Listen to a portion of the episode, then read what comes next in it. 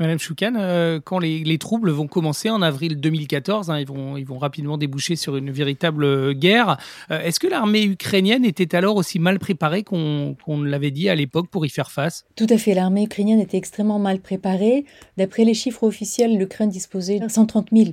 personnels militaires à l'époque, mais tous les experts militaires s'accordaient de dire que entre un tiers et la moitié de ces unités étaient sous-équipées, n'étaient pas du tout entraînées au combat et surtout n'étaient absolument pas motivés à combattre, ne, voyaient pas de sens effectivement dans, ce conflit totalement artificiel dans, dans le contexte ukrainien. Euh, les unités manquaient d'équipement, il n'y avait pas de chaîne logistique aménagée, il n'y avait pas de provisions ou encore d'eau,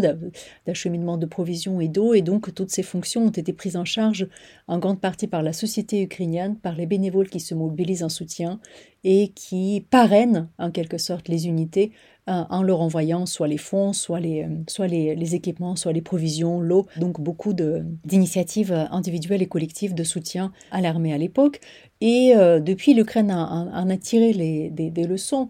au sens où la réforme des forces armées avait commencé dès 2015, à l'initiative d'ailleurs à la fois de l'institution elle-même, donc